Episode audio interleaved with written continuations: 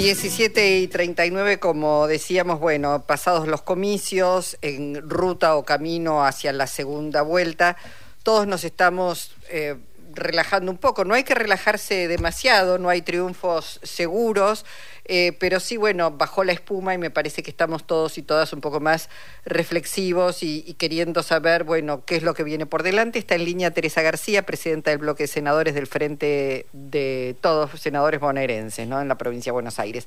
Teresa, Jorge Alperín, Luisa Balmaya, saludamos. Buenas tardes, ¿cómo estás?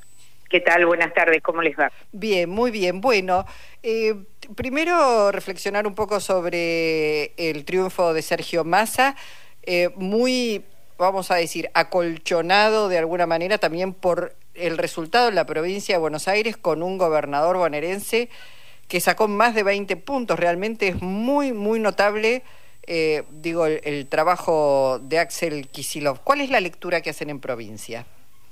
Eh, bueno, primero Axel durante los cuatro años de gestión e incluida la elección de medio término que perdimos, eh, nunca le puso freno a la actividad a la actividad institucional. Ha transitado todos los municipios de la provincia de Buenos Aires, él y su gabinete, porque debo ser sincera, eh, tanto Goyán en la primera instancia como, como Nicolás Crepla, que en esta, eh, han tenido una labor en, en materia de salud enorme, sobre todo cuando tuvimos la crisis que tuvimos a partir del COVID, encontramos la provincia destrozada. Eh, esa intensa labor de todo el gabinete hace que la sociedad de cada pueblo eh, eh, tenga empatía con el gobierno. Creo que la labor de Axel en materia de gestión ha sido enorme y creo que el pueblo de la provincia lo ha reconocido. Eh, después, me parece que Massa, ah, por otra parte, la provincia de Buenos Aires es el 37% del electorado, así que el aumento de volumen en la provincia impacta directamente en la categoría nacional. Pero también reconocer que la campaña de Massa, a, mi entender por lo menos, ha sido muy acertada eh, desde la paso a la general, el cambio que hubo, eh, comenzó a hablarle a los distintos sectores de, de la producción, del trabajo, de la cultura, del deporte. Digamos, hubo, hubo un diálogo, un ida y vuelta con los distintos sectores de la sociedad que hoy tienen eh, em, reciben un impacto negativo de la crisis económica que vivimos. Pero por otra parte, después de la paso, eh, recordemos cómo llegamos a la paso. Llegamos en una negociación con el Fondo Monetario de un acuerdo por Guzmán, eh, equivocado que, que, nos impactó de lleno eh, y con un eh, ministro de Economía y candidato en esta doble condición, negociando con el fondo, el fondo no liberando eh, los recursos, eh, así que haciendo uso de, de, la CAF, de un acuerdo con Qatar para poder llegar eh, a la elección. Ahora, María Teresa, perdón. Sí en la provincia de Buenos Aires la diferencia fue tan abismal respecto del segundo que no, eso no se repitió a nivel nacional, por lo menos semejante diferencia. ¿Por qué en la provincia fue tanto porque, más la diferencia? Porque primero lo que se vio con claridad, y, y lo han visto ustedes en los números, hubo muchos intendentes. Primero recuperamos 11 municipios impensado, por ejemplo, recuperar Bahía Blanca o La Barría. Esto dio mucha fuerza al interior. Mm. Eh, segundo, porque, y lo hemos visto con los intendentes de ellos, un abierto corte de boleta. Mm. Digo, yo puedo ver lo que vi, vi 3 de febrero, vi La Plata. Este, ellos cortaron boleta eh, para salvar la gestión local y esto también impactó eh, en el número de lo nacional. De todos modos, creo que el alto porcentaje de diferencia en la provincia de Buenos Aires se debe exclusivamente a la gestión del gobierno, eh, porque ha sido muy buena. Respecto de lo nacional, quiero decir además que los puntos que tuvo de crecimiento masa, digamos, eh, tienen mucho que ver con las medidas económicas que tomó. Mm. Digamos, eh, el hecho de la eliminación de la cuarta categoría, la devolución del IVA, fueron medidas de impacto inmediato, eh, dado, dado que incrementaron un poco la mejora de bolsillo. Perdón, vengo, vengo escuchando, porque digo, Ayer hacíamos análisis y decíamos la sensación de que se recupera la palabra política como herramienta de cambio, digamos, la, política este, se había devaluado nuevamente y es, la política sirve para hacer transformaciones, para tomar decisiones, digo, que no se hicieron durante el gobierno de Alberto Fernández. En este tramo final el ministro de Economía empieza a tomar una cantidad de medidas que uno dice, ¿por qué no se tomaron antes? Bueno, porque justamente para tomar medidas hay que tener voluntad política. Y me parece que lo que hubo durante los tres años fue falta de voluntad política, marcado claramente por Cristina, cuando planteaba si los funcionarios no quieren firmar, que se busquen otro trabajo, eh, los funcionarios que no funcionan. Bueno, le hemos escuchado infinidad de veces marcar las diferencias. En este caso, eh, cuando Massa se hace cargo del Ministerio de Economía, en la situación que se hizo cargo y este año frente a la PASO, obviamente comenzó a tomar decisiones políticas. Porque además no es solamente las medidas económicas, lo dijo bien usted. Una de las ausencias que tuvimos durante los tres primeros años fue autoridad política. Eh, autoridad de la palabra política. Y a mí me parece que Massa se posicionó en el, en el centro de la escena tratando de recuperar eh, la palabra política. Eh, no hay otro elemento de transformación de la sociedad que no sea la política. No se ha descubierto aún, ni es la motosierra, ni es una maqueta con, pena, con simulando un penal. esas cosas la gente le pueden resultar hasta graciosas cuando las ve, pero cuando tiene que definir su destino para los próximos cuatro años, por supuesto que no decide por eso. Porque la pregunta es, ¿cómo crecimos nosotros desde la paso hasta ahora? Y la otra parte de la reflexión es cómo se degradaron ellos de, la paso hasta ahora. Además de haber eh, muchos millones de votos, muchos argentinos que no habían ido a votar y finalmente lo hicieron.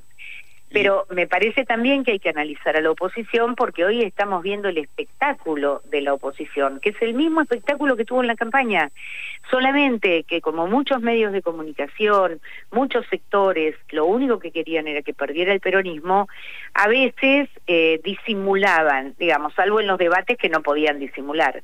Pero yo creo que la, la decadencia en la que ha entrado la oposición desde el domingo hasta ahora eh, va a ser que la oposición para adelante sea muy flaca, ¿no? Ahora, María Teresa, en el Senado provincial rompieron el empate que venía, ¿no? Este, Rompimos el empate con estos números, eh, están ingresando, eh, vamos a tener un bloque de 21 senadores nosotros, 20 juntos por el cambio y 5 la libertad avanza. Eh, hay que ver qué pasa con Juntos por el Cambio. Yo tengo intuición estos días de lo que puede pasar. Hoy ni siquiera han podido hacer la reunión de su Frente Nacional. Mm. Eh, y si esto pasa, eh, yo creo que el radicalismo está, vista las declaraciones de Torani y de otros dirigentes radicales, no tiene ganas de seguir siendo esclavo de esta locura de la que fue, ¿no? Sí, se van escuchando muchas voces, diferentes voces, más allá de lo que puedan decir los partidos políticos, creo que hay un grado de sensatez del pueblo, de madurez del pueblo, que más allá de los enojos, en algún momento dicen no podemos, digo, porque eh, sigue generando mucho miedo lo, lo que dice Javier Milei. Y se está especulando mucho que porque aparecen todas las contradicciones, todas las barbaridades que dicen. Muchos dicen, se va a bajar como hizo Carlos Menem en su momento. Javier Milei ya tiene 30 diputados, 8 senadores, no necesita seguir eh, apareciendo, digamos, deshilachando su, su imagen de hacer componendas, lo que él siempre dice que hacen los demás, hacer componendas con quienes, a quienes ha criticado ferozmente como Patricia Bullrich. Ahora Javier Iguacel ya ha dicho que va a votar eh, por eh, Javier Milei. Eh, ¿Supone que, puede darse esta posibilidad de que se baje? Sí, yo la, la considero, es una posibilidad que considero desde el día domingo, por distintas razones, pero no pensé que el espectáculo iba a ser tan dantesco, ¿no? Esta mañana lo escuché por radio a Javier Milei diciendo que le iba a ofrecer o algo así el Ministerio de Seguridad Patricia Bullrich, que no hace más de 20 días la acusó de haber tirado bombas y matar niños. Entonces, la gente, la sociedad, como usted bien dice, la sociedad, el pueblo es sabio. Y además este pueblo en particular, porque por este pueblo pasó el peronismo. y ha generado conciencia. Y es lógico que la gente esté enojada con la política, porque la verdad que estos tres primeros años no cumplimos con el contrato electoral. Es verdad que la gente puede estar enojada con los dirigentes, enojada con la política, hasta entiendo que en la paso como como para sacarse la bronca o para o para manifestar su enojo este hayan votado cualquiera de las dos alternativas de la oposición. Pero cuando tienen que decidir su destino por los próximos cuatro años eh, el pueblo reflexiona. Por eso pasó lo que pasó el domingo. Y de aquí a la paz al balotaje yo creo que esa es una posibilidad muy fuerte, porque además se están deshilachando, han entrado en una serie de contradicciones enormes en cada uno de los sectores políticos, desde Lemoine hasta, bueno, la verdad que es eh, es un espectáculo dantesco. Yo no sé realmente eh, cuánto le va a servir a quien yo creo que es un gran hacedor de la oposición en este país, que es Mauricio Macri, cuánto le va a servir un candidato que entre en decadencia eh, para sus objetivos. A mí me parece que cuando vea que los números y los sondeos de opinión no están bien, Mauricio Macri se va a correr del escenario. Sí, sí, además eh, el abrazo, este, abrazarse con lo que él llama casta no sé si no, no va a tener un costo político también para mi ley entre sus votantes de ese 30%, ¿no? Sí, yo creo lo, que lo que tiene un altísimo costo para mi ley, y creo que lo ha tenido, es este, sus opiniones sobre el Papa Francisco. Nosotros somos un pueblo creyente, digamos, hay grandes sectores que no son católicos, pero independientemente de eso se respeta la palabra del jefe de la Iglesia Católica. A mí me parece que la afrenta contra eso, la las palabras desmedidas de Lemoyne, eh, el acto de negacionismo eh, al terrorismo de Estado que hizo la candidata a vicepresidente son gestos muy fuertes en una sociedad y en un pueblo que no está dispuesto a dar marcha atrás con las cosas conquistadas, ¿no? Entonces me parece que este deshilache por el que están atravesando eh, no, no sé cuánto Mauricio Macri va a acompañar eso. Mira, recién vi eh, una publicación de Javier Iguacel, ¿no? Que, que va a acompañarlo a, a mi ley. Javier Iguacel acaba de tener un conflicto en su distrito muy grande respecto a una autorización de obra que no estaba votada por el Consejo Deliberante. Es un escándalo hoy en Capitán Sarmiento ese tema.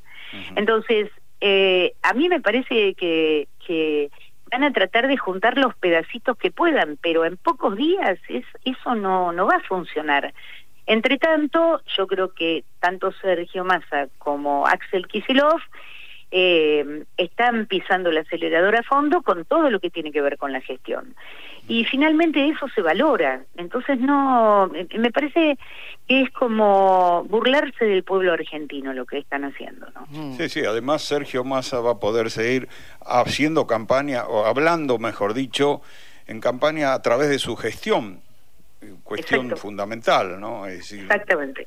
las medidas que tome. Este... Esta, esta ha sido, y lo digo, lo dije en varios lugares, en los años que yo tengo de militancia en la provincia de Buenos Aires, que son muchos, muy a mi pesar, eh, esta ha sido la campaña más tóxica, más violenta de la que yo tengo conocimiento. Nunca había visto una campaña de estas características, realmente eh, de un daño sobre, sobre la cabeza de la gente, porque la verdad que la gente para decidir su destino, el votante, el ciudadano, el pueblo argentino, tiene que estar tranquilo y lo que tiene que escuchar son propuestas esperanzadoras.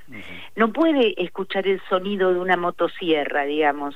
Eso es desvalorizar la capacidad que tiene el pueblo argentino para pensar, ¿no? Teresa, eh, bueno, vienen cuatro años por... vienen primero un mes por delante para militar esa, esa segunda vuelta, el, el triunfo de Sergio Massa. Eh, pero digo, viene una época diferente para el peronismo también. Digo, por un lado, para todos aquellos que dicen el peronismo, kirchnerismo está muerto, es bla, bla. Digo, pero viene una etapa porque digo, lo que también está claro es que hay un recambio generacional, me parece.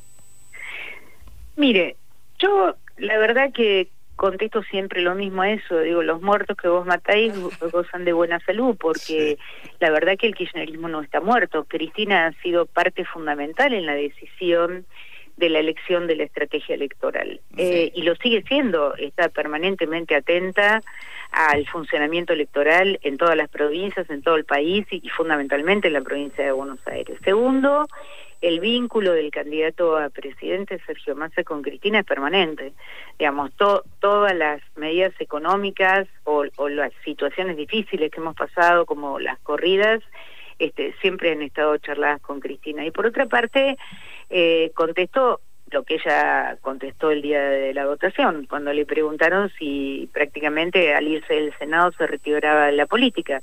Y hay una mala interpretación de la militancia política. Uno no tiene que estar en un cargo para definir, para conducir. Eso no es verdad. Y agreguemos... Eh, yo creo, yo creo que Cristina va a seguir gravitando con mucho peso en el peronismo sí creo que todo proceso político después de tantos años y luego de, esta realidad electoral, eh, eso, ese proceso político va a tener nuevas formas, seguramente tendrá otros desafíos, eh, pero pero el peronismo no son sus dirigentes. El peronismo es una conjunción de ideas que además se, se realinea y se y se vuelve a enfocar después de cada proceso, ¿no? Además, agreguemos la presencia, la gravitación de Axel Kisilov en, el lugar estratégico que es la provincia de Buenos Aires. Obvio, obvio.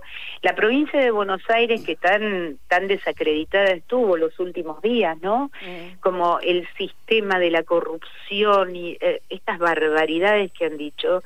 Eh, en, un, en una gestión impecable, digamos, en una gestión del gobernador impecable, eh, en, todos nosotros, digamos, ustedes nos conocen, hablamos siempre, eh, por nuestras eh, actitudes, no hablan las palabras, hablan las actitudes.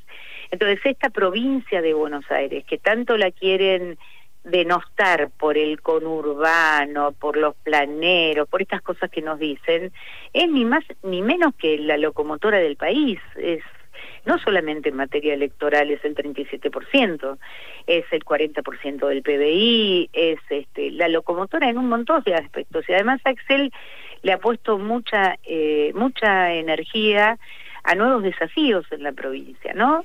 Las offshore con el petróleo, eh, Vaca Muerta, el puerto de Bahía Blanca, eh, incluso la discusión de, del canal Magdalena, digamos, me mm. parece que vamos a tener un montón de oportunidades en la provincia y Axel como buen gestionador realmente va, va a llevarla muy bien adelante. Yo le veo buen futuro a la provincia. Teresa, como siempre, muchísimas gracias, abrazo grande. No, a ustedes. Gracias. Teresa García, presidenta del bloque Senadores Bonaerenses.